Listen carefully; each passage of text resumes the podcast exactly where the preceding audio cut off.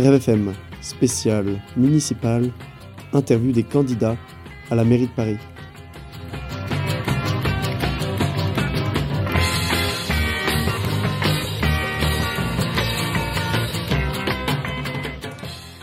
Bienvenue à nos auditeurs dans ce euh, deuxième interview de l'année, troisième pardon, euh, et le premier pour ces municipales parisiennes, avec euh, Monsieur Ganser.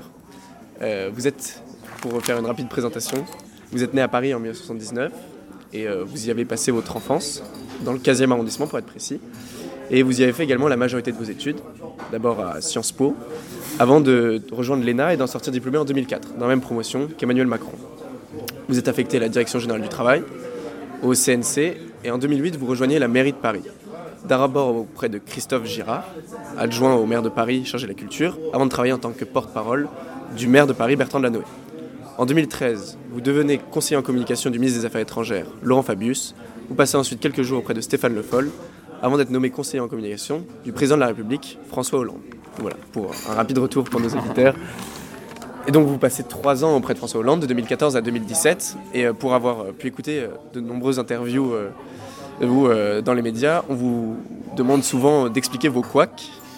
Et j'aurais préféré vous euh, demander quelle est, selon vous, vos réussites pendant ce mandat, de quoi avez-vous été fier?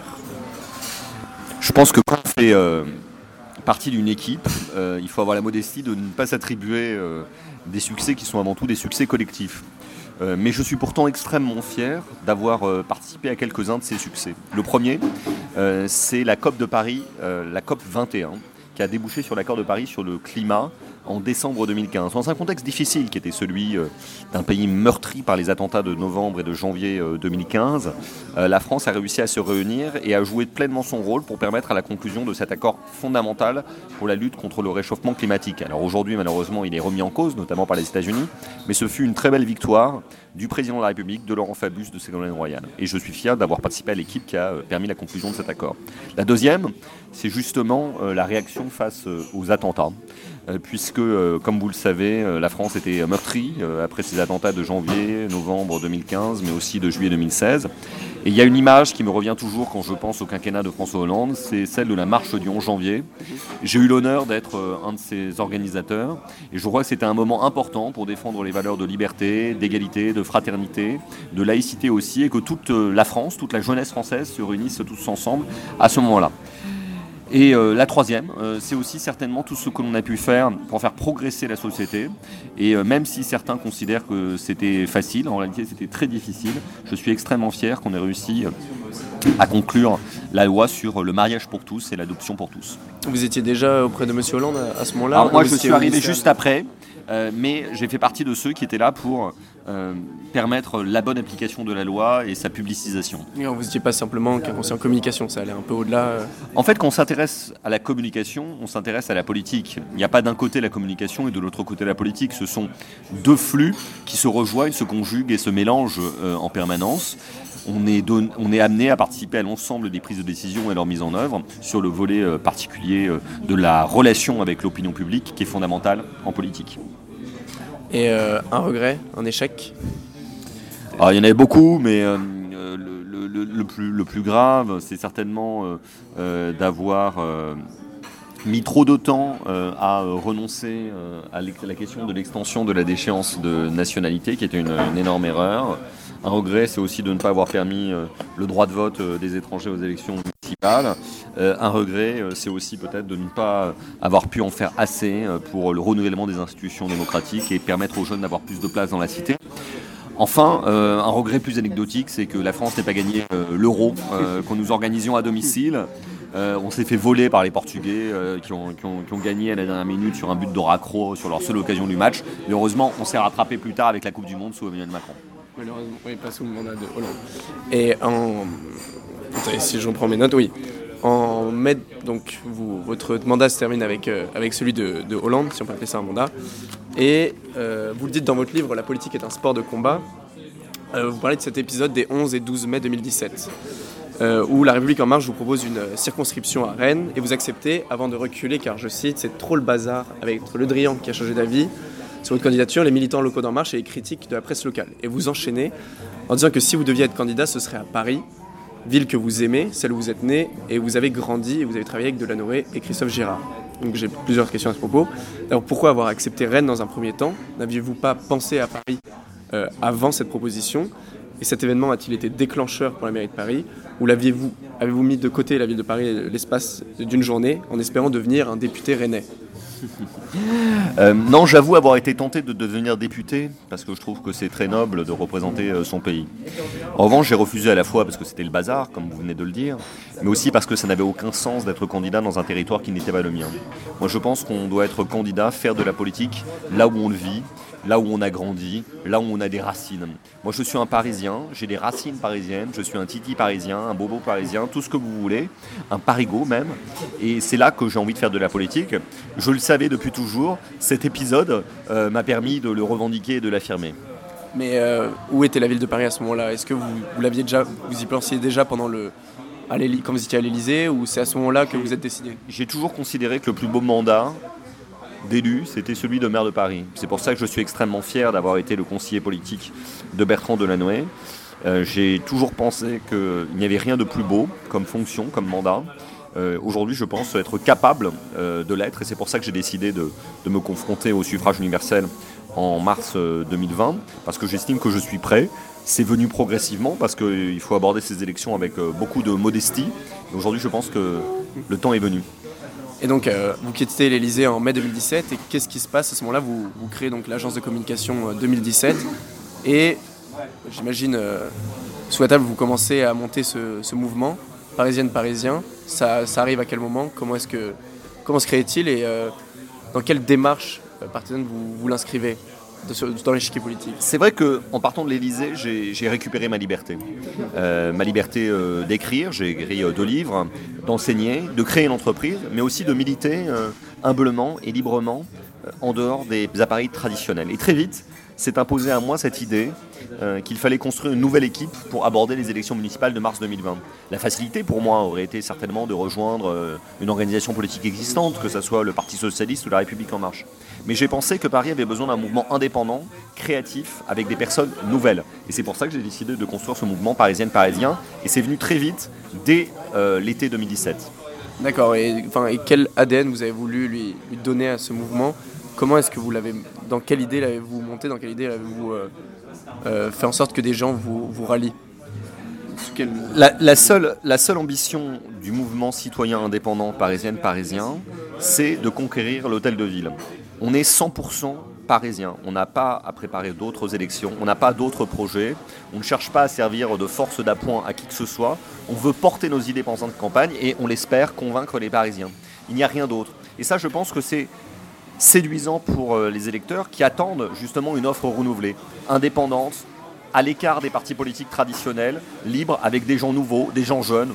On est le mouvement dans lequel il y a les gens les plus jeunes, les gens euh, les plus issus de la société civile.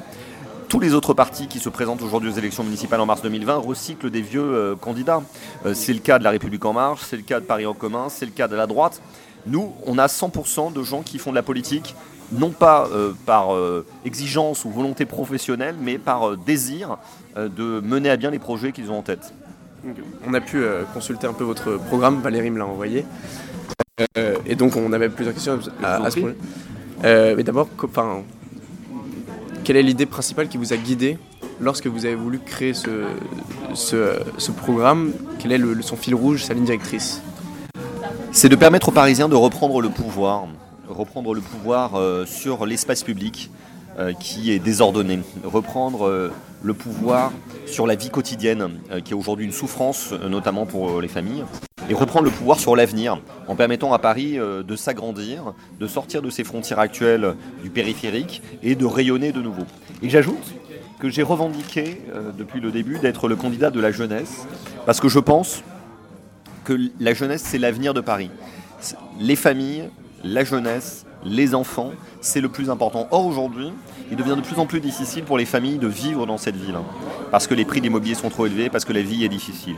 Donc on doit se battre prioritairement pour les familles, pour les jeunes, pour les étudiants, parce que ce sont l'avenir de Paris. Sinon, bientôt Paris sera une ville de vieillards repliés sur elle-même.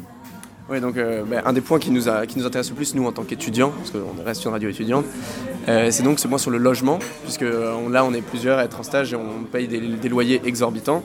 Et j'ai vu, euh, ben, donc vous proposez plusieurs points, trois sur le logement, si je ne me trompe pas, dans votre programme. Bien sûr. Pourquoi est-ce que vous, vous seriez le candidat qui arriverait à inverser la courbe des prix du logement à Paris, alors que ceci ne cesse d'augmenter depuis plus d'une dizaine d'années? Il faut quand même beaucoup de modestie quand on aborde la question du logement, qui est la question la plus importante, mais aussi la plus difficile. Pourtant, il est faux de dire qu'on ne peut rien faire. On peut faire beaucoup de choses. Déjà, on peut décider de construire des logements supplémentaires. Certains sont contre. Les Verts, par exemple, vous diront qu'il ne faut plus construire de logements à Paris. Moi, je pense qu'il faut construire des logements à Paris. C'est pour ça que nous proposons d'en créer 30 000. Parmi ces 30 000, on pense qu'il faut faire 5 000 logements étudiants en plus. De la même manière, il faut agir euh, en développant le co-living, c'est-à-dire la cohabitation entre des générations différentes, puisque c'est possible aujourd'hui que euh, des personnes euh, âgées ou euh, qui sont proches de la retraite ont des mettent à disposition certaines pièces d'un appartement trop grand pour eux, qu'elles veulent continuer à habiter tout en étant capables de le partager. De la même manière, on pourrait presque mettre en place une sorte de Airbnb public à destination des étudiants, euh, avec évidemment des prix tout à fait abordables qui permettraient aux gens de se loger pendant six mois, pendant un an, pendant deux ans. Moi, j'ai été étudiant moi-même à Paris. Je suis parti de chez moi alors que j'ai, ma mère était encore à, Paris à 18 ans. Euh, j'ai enchaîné euh, les petits studios, les petites chambres de bonne. J'ai galéré, je travaillais en même temps, donc je sais ce que c'est.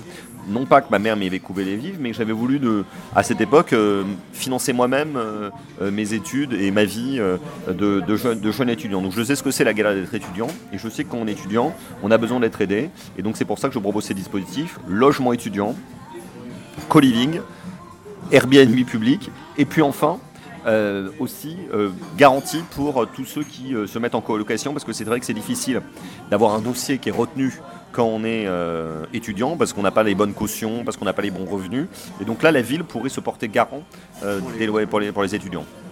Et donc cette question du co-living, elle a déjà été mise en place, enfin il y a déjà des plateformes qui se mettent en place. Et euh, je crois que ça a, déjà, été fait beaucoup en Allemagne où euh, il y a aussi euh, une grosse population âgée et c'est compliqué à faire fonctionner. Pourquoi est-ce que ça marcherait plus à Paris qu'ailleurs? Comment est-ce que vous arriverez à inciter euh, les jeunes et les personnes âgées à, vivre ensemble? Il n'y a, pas de- solution miracle. hein. Il n'y a pas une solution qui permet de régler tous les problèmes. Celle-ci est une solution parmi d'autres. Elle ne va pas permettre de régler tout le problème des étudiants. En revanche, il faut l'expérimenter, il faut la développer. La développer certainement en y incitant euh, fiscalement aussi, certainement, les, ceux qui décident de, décident de participer, euh, parce que un peu d'incitation monétaire euh, ne, fait jamais de mal. Et puis après, en la popularisant aussi, parce que la plupart des gens, les gens ne savent pas que ça existe. Mais ça ne résoudra pas tout problème. C'est pour ça qu'il faut aussi les logements étudiants et qu'il faut aussi euh, les systèmes de caution pour les étudiants. Et quant au logement, à la création de logements, est-ce que vous vous inscrivez dans la même continuité que Hidalgo qui a tout de même réussi à construire, à, à largement augmenter le parc immobilier en termes de logements sociaux et qui devrait rejoindre d'ici 2025 les objectifs de la loi du flot Alors, On est à a- une création de près, entre 7 et 10 000 euh, logements sociaux par an. Non, Est-ce que- pas, pas par non. an. Non, elle a pas créé. Non, non, non. Elle a, elle a- elle a dû créer 10 000 logements depuis le début du. 2014 du- Ouais, depuis 2000 2014.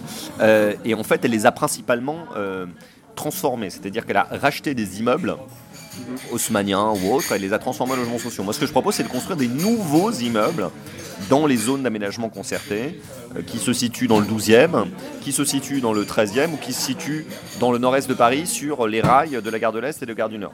C'est pas quelque chose qui va de soi. Certains sont contre. Certains considèrent qu'il ne faut plus construire à Paris parce que la ville est trop dense. Moi, je pense le contraire. Je pense qu'il faut construire à Paris de façon raisonnable et raisonnée. Et il faut construire aussi à l'échelle du Grand Paris. Ça sera un des vrais débats de la politique municipale. Euh, et vous, vous, dites, vous, vous dites que vous êtes un des candidats les mieux préparés, justement, et, euh, notamment sur la question des financements. Et donc, comment est-ce qu'on finance 30 000 nouveaux logements? Alors, la question des logements, du financement des logements n'est pas une question difficile, parce qu'en réalité, il faut faire des opérations mixtes. Le foncier est rare à Paris, mais quand il existe, euh, il n'a pas de prix pour les promoteurs immobiliers. Donc en réalité, il faut faire porter, mais non même pas, dans les... Regardons le, la gare de l'Est, la gare du Nord, c'est des- c'est des zones qui sont disponibles. La ZAC euh, de Paris-Charenton, Bercy-Charenton ou de Paris-Masséna dans le 13e arrondissement, ce sont des endroits dans lesquels chaque mètre carré est une ressource extrêmement rare. C'est l'or des Parisiens. Et donc les promoteurs, si on leur dit voilà, on vous donne un tiers du terrain pour faire du logement en accession à la propriété, et sur les deux autres tiers, vous faites du logement intermédiaire, des logements sociaux euh, et euh, des équipements publics, ils sont tout à fait d'accord pour financer la totalité de l'opération, parce qu'en fait, ils se rentabilisent avec la partie privée en accession à la propriété. D'accord. J'avais une autre question un peu plus technique. Euh, pardon, j'avais une question un peu plus technique sur la question de la taxe sur les logements vacants. Oui.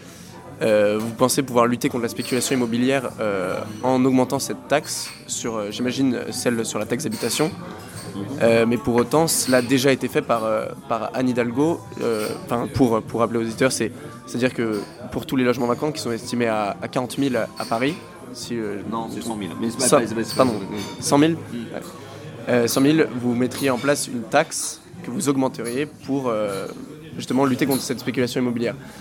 simplement, cette taxe, donc elle s'élèverait à 20, 25% la, 15% la première année, puis 25% alors, je, je, Alors, qu'est-ce qui existe à l'heure actuelle La situation actuelle est la suivante. Il y a 100 000 logements vacants, c'est-à-dire des logements qui sont totalement inoccupés depuis un an.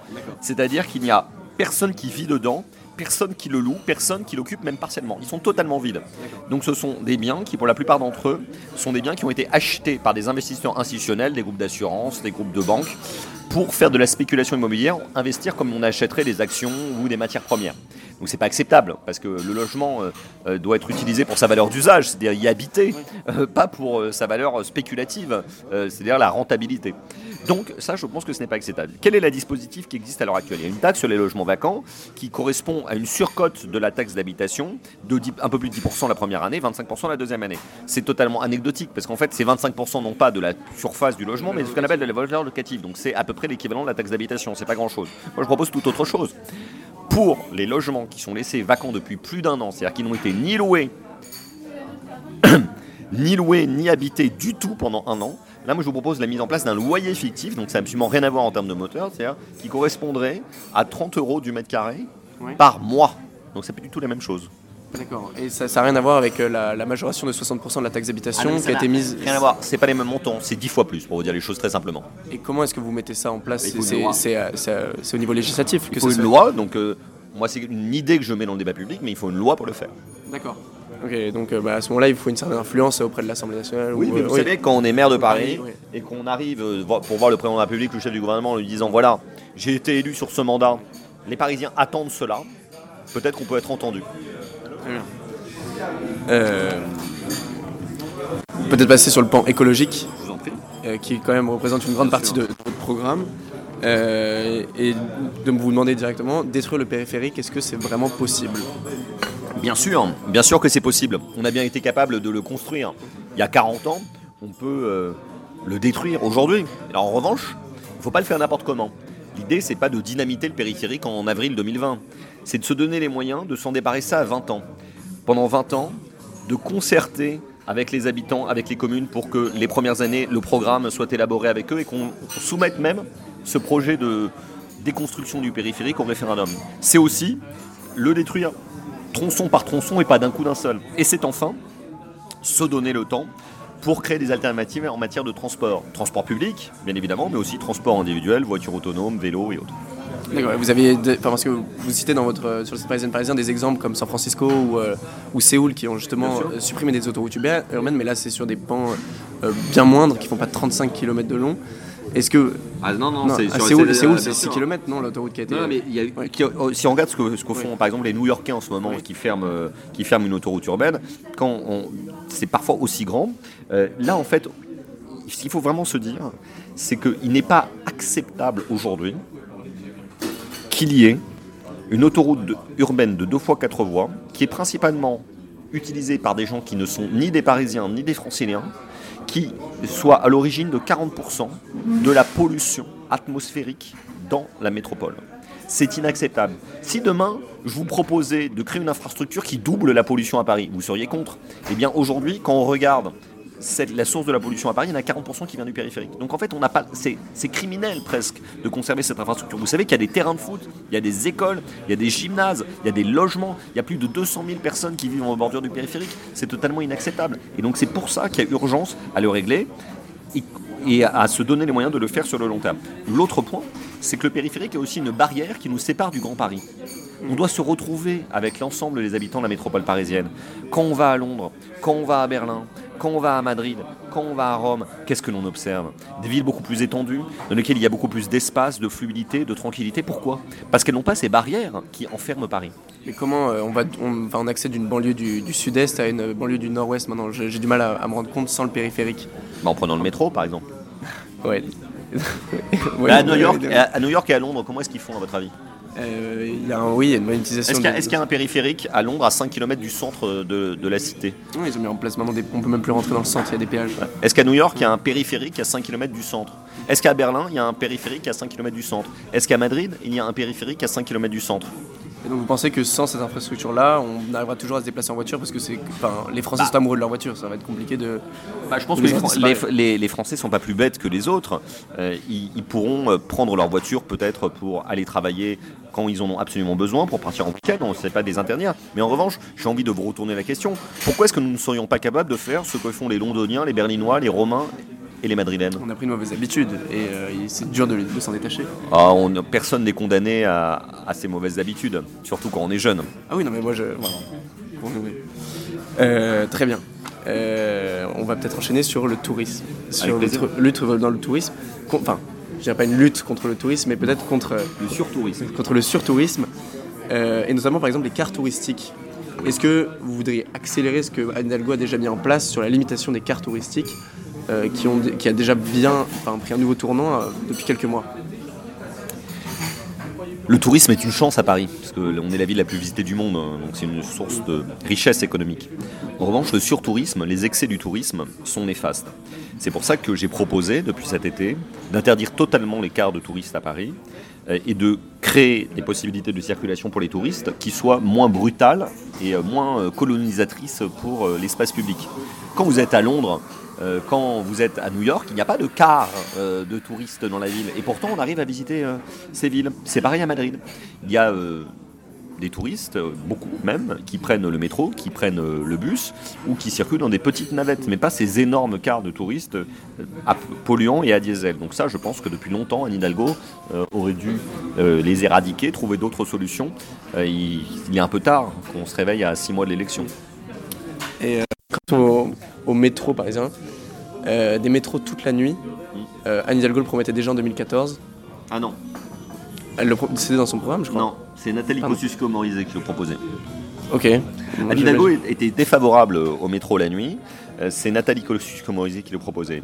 Valérie Pécresse y a toujours été plutôt favorable, mais elle a tardé euh, à l'expérimenter. Elle expérimente en ce moment une fois par mois, le week-end, et c'est plutôt une bonne chose. Moi, je propose qu'il faut le systématiser sur les lignes automatiques, hein, la 1, la 14, mais aussi sur le tramway, et peut-être se donner le moyen d'automatiser d'autres lignes pour que, euh, si ce n'est toute la semaine, au moins tous les week-ends, on puisse avoir des métros la nuit. Vous avez toujours été un peu, plutôt de gauche, voire centre-gauche? Non, je suis de gauche. Vous êtes de, vous êtes de gauche, vous êtes, vous avez été, euh, vous êtes toujours membre du PS?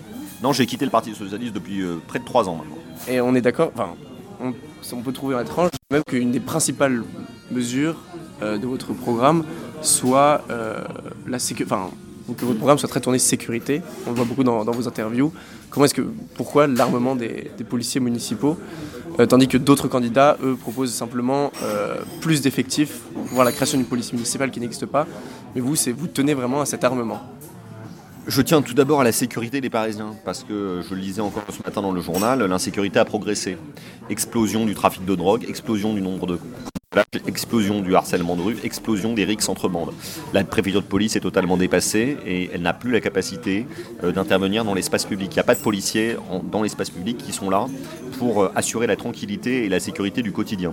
La police municipale aurait dû être créée depuis longtemps. Pourquoi? Parce que ce ne sont pas les riches qui souffrent de l'insécurité, ce sont les classes populaires. Ce sont les quartiers les plus populaires de Paris qui sont gangrénés par l'insécurité et laissés à eux-mêmes. Et c'est pour cela que je considère que, étant de gauche, je suis pour protéger les plus fragiles, les plus faibles, les plus populaires. Et c'est pour cela que, étant de gauche, je suis favorable à une politique résolue en faveur de la sécurité, de lutte contre l'insécurité. Une fois qu'on en a dit ça, il faut s'en donner les moyens. Avoir les bons effectifs, bien formés. C'est pour ça que je propose aussi la création d'une académie de police parisienne, dans laquelle on ait une grande exigence de l'information sur la déontologie, la formation, mais aussi le contrôle de la connaissance des quartiers de Paris, qui sont variables d'un côté à l'autre. Et puis, quand on décide d'envoyer des policiers sur le terrain dans des zones dangereuses, notamment dans les quartiers chauds dans lesquels il y a des rixes entre bandes, du trafic de cocaïne, de kétamine et de crack, euh, à, ciel ouvert, on ne va pas les envoyer avec un pistolet à eau. Ça serait totalement irresponsable. Parce que vous savez, quand vous avez un uniforme, vous êtes une cible. On l'a vu, on les sonne à Grigny il y a quelques années. On l'a vu quand Clarissa Jean-Philippe s'est fait tuer à Montrouge. On l'a vu quand Amen Merabé s'est fait tuer euh, boulevard Richard Lenoir. Quand vous êtes avec un uniforme, vous êtes une cible et vous avez le droit de vous protéger. L'idée, c'est pas d'embaucher des cow-boys. L'idée, c'est de donner les moyens aux policiers de se faire respecter quand ils vont dans des quartiers chauds. Oui, de se faire respecter. Est-ce que euh, l'idée, enfin, le, le principal n'est pas d'augmenter les effectifs Les- Je crois qu'on est à la, la force euh, parisienne, c'est 3700 personnes. Est-ce que ce serait pas d'augmenter? Est-ce que donner, donner des armes à des, personnes qui sont en sous-effectif et qui sont déjà sous pression, est-ce que c'est pas dangereux? Non, ils sont pas. Non, je, je ne le pense pas. Moi, je considère pas que les policiers soient des criminels. Non, mais je, je parle pas de criminels. Euh, mais, non, euh, non, non, non, mais, non, ce que euh, vous sous dans votre question, vous sous-entendez euh, que euh, les policiers ne seraient pas capables d'utiliser euh, sciemment leurs armes. Si, en tout cas, vous laissez entendre que c'est un problème.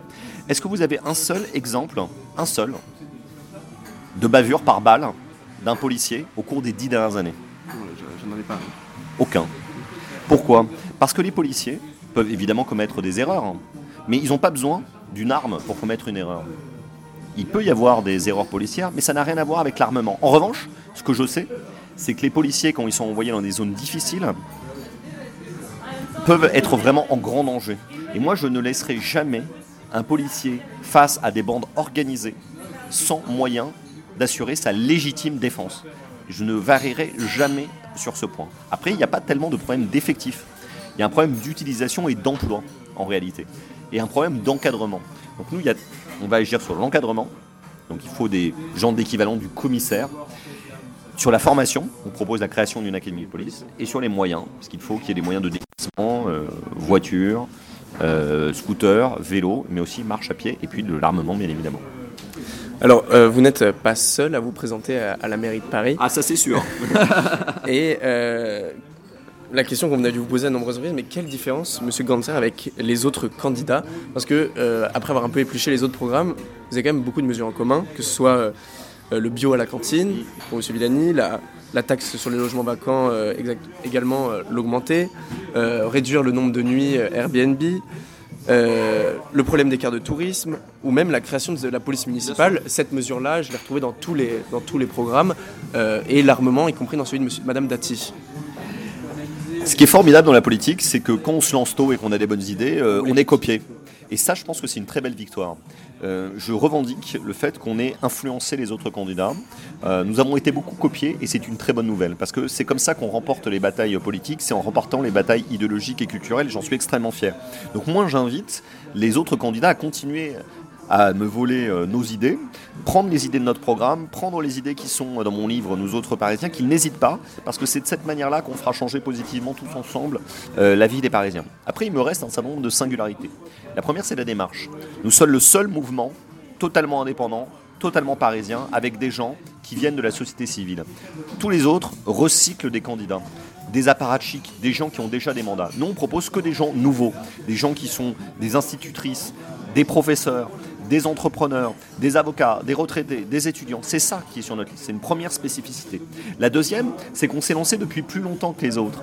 Donc on est allé à l'écoute des habitants. On a rencontré des milliers et des milliers de gens dans des cafés, dans des bars, dans des appartements. On a discuté, on a écouté. Ça a nourri un livre, nous autres Parisiens. Ça a nourri notre programme. Donc on n'a pas improvisé notre programme en quelques semaines ou en quelques mois en faisant travailler euh, des plumes ou des experts comme d'autres le font. Nous, on est allé écouter les gens depuis de nombreux mois et ça, je pense que c'est une vraie spécificité. La troisième, c'est que notre mouvement, il ne s'intéresse qu'à Paris. Notre, on n'est pas là pour euh, ressusciter la gauche, on n'est pas là pour ressusciter la droite, on n'est pas là pour défendre Emmanuel Macron, on est simplement là pour les Parisiens. Et puis après, si on regarde dans le détail des sujets, il y a des choses qu'on propose euh, qui sont clivantes. La construction de 30 000 logements, vous pourrez aller demander aux Verts ce qu'ils en pensent, demander à M. Bournazel ce qu'il en pense, demander à M. Villani ce qu'ils en pensent. Ils sont contre. Ils sont contre la construction de logements. Premier point. Deuxième chose, on propose la création de 10 000 places supplémentaires en crèche pour les familles et la gratuité de ces places en crèche. On est les seuls à le proposer. On propose le doublement du budget de l'éducation artistique. On est les seuls à le proposer. On propose l'armement de la police municipale. Il y en a très peu qui le proposent, etc., etc., etc. Et puis après, deux autres sujets qui nous créent une singularité. La culture, personne n'en parle. Nous, on en parle. Création euh, de résidences artistiques, éducation artistique, création d'une nuit de la danse. Vous verrez dans mon livre, j'en parle euh, très largement. Mais aussi aide pour les librairies et les cinémas indépendants. Et puis enfin, nous sommes les seuls à proposer un chiffrage de notre programme parce qu'on considère qu'il est venu le temps de ne plus raser gratis. La ville de Paris a fait exploser son budget au cours des dernières années. La dette a été augmentée de près de 60%. Nous, on pense qu'il faut faire attention à l'argent des Parisiens parce que ce sont les impôts de demain et les impôts notamment des plus jeunes. C'est pour ça qu'on propose des économies. On a proposé de réduire les effectifs de la ville de 10% en faisant des économies sur les emplois dits de back-office. Il y a 200 personnes à la com, 1500 personnes à la logistique, des centaines de gens qui sont des collaborateurs d'élus, beaucoup trop d'adjoints au maire de Paris, il y a beaucoup trop de chauffeurs aussi pour les adjoints au maire de Paris, etc. Donc il y a des économies à faire. Donc nous, on va gagner de l'argent de cette manière-là. Si on arrive à faire baisser les effectifs de la ville de Paris de 10%, ça nous donnera une ressource supplémentaire de 200 millions d'euros par an. C'est considérable. Mais euh, par rapport à ces candidats, euh, on parlait tout à l'heure justement d'avoir euh, de l'influence auprès du corps législatif et exécutif. Est-ce que vous ne pensez pas que pour les, pour les Parisiens, ils verraient d'un meilleur œil d'avoir un candidat justement comme M. Griveaux ou M. Milani qui eux ont fait partie, ont, ont, siégé à l'Assemblée nationale et on peut, on peut avoir une influence et peuvent la garder justement sur les lois qui pourraient être votées. C'est ce qui est marqué par exemple sur le site de M. Villani qui dit j'ai siégé à l'Assemblée nationale, et je peux garder cette influence ensuite pour, euh, pour, faire, pour peser sur certaines lois. Alors, je vais, je vais Encore une fois, vous allez me dire peut-être que le maire de Paris fait ce qu'il veut. non, je ne vais pas vous dire ça. le maire de Paris a un point en tant que tel parce qu'il a le suffrage euh, parisien et surtout quand il est légitime et qu'il connaît ses dossiers. Euh, ce que je regrette, c'est que M. Villani et M. Griveaux n'aillent pas à l'Assemblée nationale. Parce que quand on regarde les statistiques des uns et des autres, on voit qu'ils sont quand même très largement absents. Et puis je leur ferai remarquer, à, eux deux et comme aux autres d'ailleurs, que le cumul des mandats est interdit en France. Hein, et donc on est soit député, soit maire de Paris. Moi j'ai envie d'être maire de Paris. S'ils ont envie de rester député, d'avoir de l'influence au niveau national, ils peuvent le faire. Et vous parliez de, budget. Euh, vous, vous, reprenez quand même, euh, si vous deveniez maire de Paris, ce serait quand même un, lourd, un lourd travail. Euh, la dette de la mairie de Paris n'a eu cesse d'augmenter. elle devra rembourser à partir de 2021 des emprunts à hauteur de 300 millions d'euros par an les, dotations de l'État ont considérablement baissé pendant le, mandat d'Anne Hidalgo. Vous n'avez pas peur, justement, qu'en arrivant en 2020, euh, enfin, vous, vous en avez déjà parlé, mais euh, vous ne puissiez pas mettre en place toutes vos promesses de campagne? Bah, le, Anne Hidalgo a totalement planté le budget de la ville. Hein. Euh, elle a dilapidé l'argent du contribuable parisien et donc le prochain maire de Paris devra faire des économies substantielles.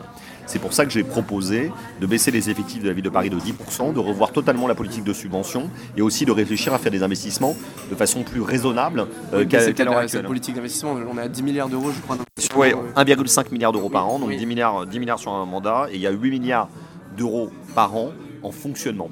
C'est beaucoup d'argent, mais avec ça, malheureusement, Anne Hidalgo a réussi à exploser la dette, puisqu'elle a augmenté de 60%. Donc le prochain maire de Paris, son successeur, devrait être beaucoup plus raisonnable qu'elle en matière de gestion des finances publiques. Est-ce que vous toucheriez au patrimoine cessible Je crois qu'il il s'élève à 31 milliards d'euros.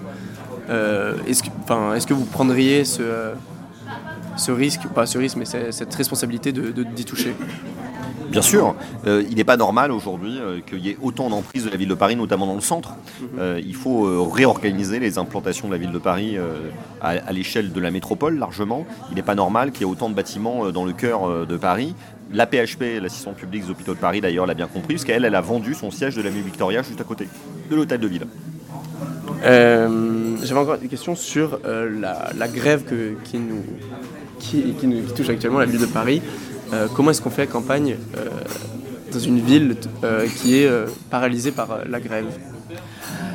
Bah, D'abord, on pense aux Parisiens hein, qui souffrent. Moi, je suis favorable au droit de grève, à la liberté de manifester, bien évidemment, mais là, c'est très dur pour les commerçants, très dur pour les Parisiens qui ont du mal à se déplacer.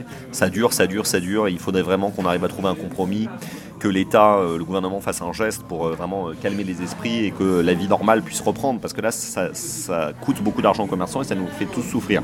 Nous, en attendant, on continue à faire campagne. Euh, on fait des réunions de façon quartier par quartier, donc euh, les gens viennent à côté de chez eux. Et moi, euh, je me déplace soit en vélo, soit en scooter, soit à pied pour aller d'une réunion à l'autre. Et cette semaine, par exemple, lundi soir, j'ai une réunion dans le centre. mardi soir, j'étais dans une réunion dans le. quel arrondissement Je m'en souviens. Ah, si, dans le 20e. Hier soir, j'ai une réunion dans le 5e. Ce soir, je serai dans une réunion dans le 19e. Je me multiplie aux 4 mois de Paris parce que c'est la meilleure façon de faire campagne.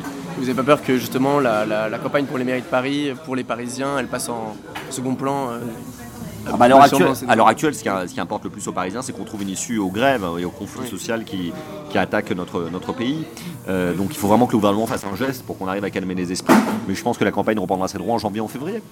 D'accord. Et vous, là, vous, seriez favorable justement à, une session du que le, gouvernement soit plus flexible sur certaines questions pour. moi, vous savez, je suis toujours très respectueux de la position de la CFDT et de Laurent Berger. Donc je pense que c'est un homme raisonnable. Ce qu'il propose me semble raisonnable et je pense que le président serait raisonnable d'accepter les propositions de Laurent Berger. Norman, tu avais des, questions. Alors, effectivement, j'ai quelques questions. Merci pour toutes ces questions, euh, ces réponses pardon, sur euh, la euh, candidature à la mairie de Paris. Je vais prendre un tout petit peu plus de recul, moi, et vous demander de, prendre le costume cette fois-ci non plus de candidat à la mairie de Paris, mais davantage de témoin de l'espace politique français actuellement.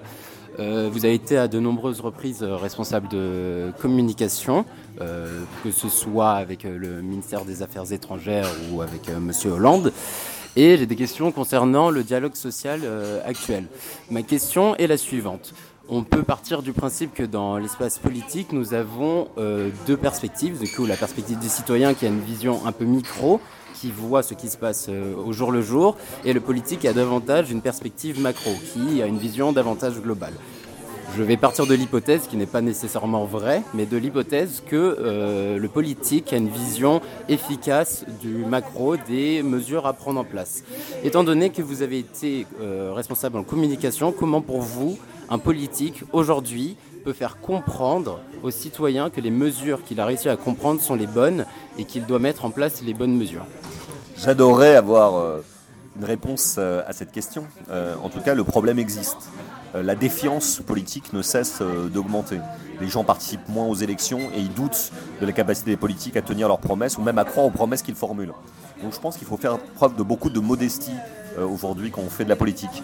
Il faut d'abord commencer par écouter les gens, aller à leur rencontre et leur parler des yeux dans les yeux, comprendre quels sont leurs problèmes et dialoguer avec eux pour trouver ensemble des solutions. Je ne crois pas que c'est en assénant un discours jupitérien depuis les médias ou depuis les palais euh, euh, ministériels ou élyséens qu'on arrive à convaincre les gens. On convainc les gens en les écoutant, en dialoguant avec eux et surtout en leur apportant des preuves concrètes de l'action. C'est pas facile à faire, bien évidemment, mais c'est la seule voie. Ok, très bien. Du coup, selon vous, les meilleures solutions actuellement, ce serait d'être plus proche du citoyen. Et donc, de fait, ça expliquerait un peu la raison pour laquelle vous voulez être à la mairie de Paris et rencontrer les, euh, les citoyens directement. Est-ce que vous pensez donc que les meilleures décisions politiques dans l'espace politique actuel doivent être prises à, prises, à petite échelle? Oui, j'en suis persuadé. Euh, évidemment, euh, il y a un rôle pour l'Europe qui est celui de la construction d'un espace politique démocratique commun. Évidemment, euh, il y a un, rôle pour l'État, euh, garantir euh, la sécurité, la place de la France dans le monde, son inscription dans les relations internationales. Mais je crois que l'action politique doit essentiellement se déployer au niveau local, voire micro-local.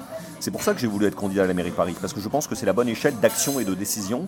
C'est celle dans laquelle on retrouve les citoyens d'un point de vue démocratique, et ce n'est pas une surprise, parce que comme vous le savez, la démocratie a été inventée à l'échelle de la cité, à Athènes. Et du coup, alors, comment se met la cohésion de toute ces, euh, cette juxtaposition d'échelle euh, locale, d'échelle micro-locale? Comment on fait pour mettre en commun, tout simplement, toutes ces petites échelles pour arriver à une échelle macro?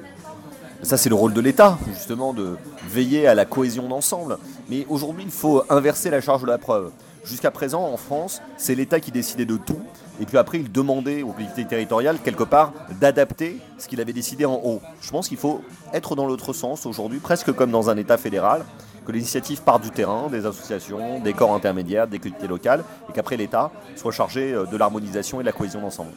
Ok, très bien. Et du coup, dernière question, comment voyez-vous la place de Paris justement dans euh, le rôle de l'Europe? Comment Paris peut rayonner dans l'Europe, peut exister dans l'Europe?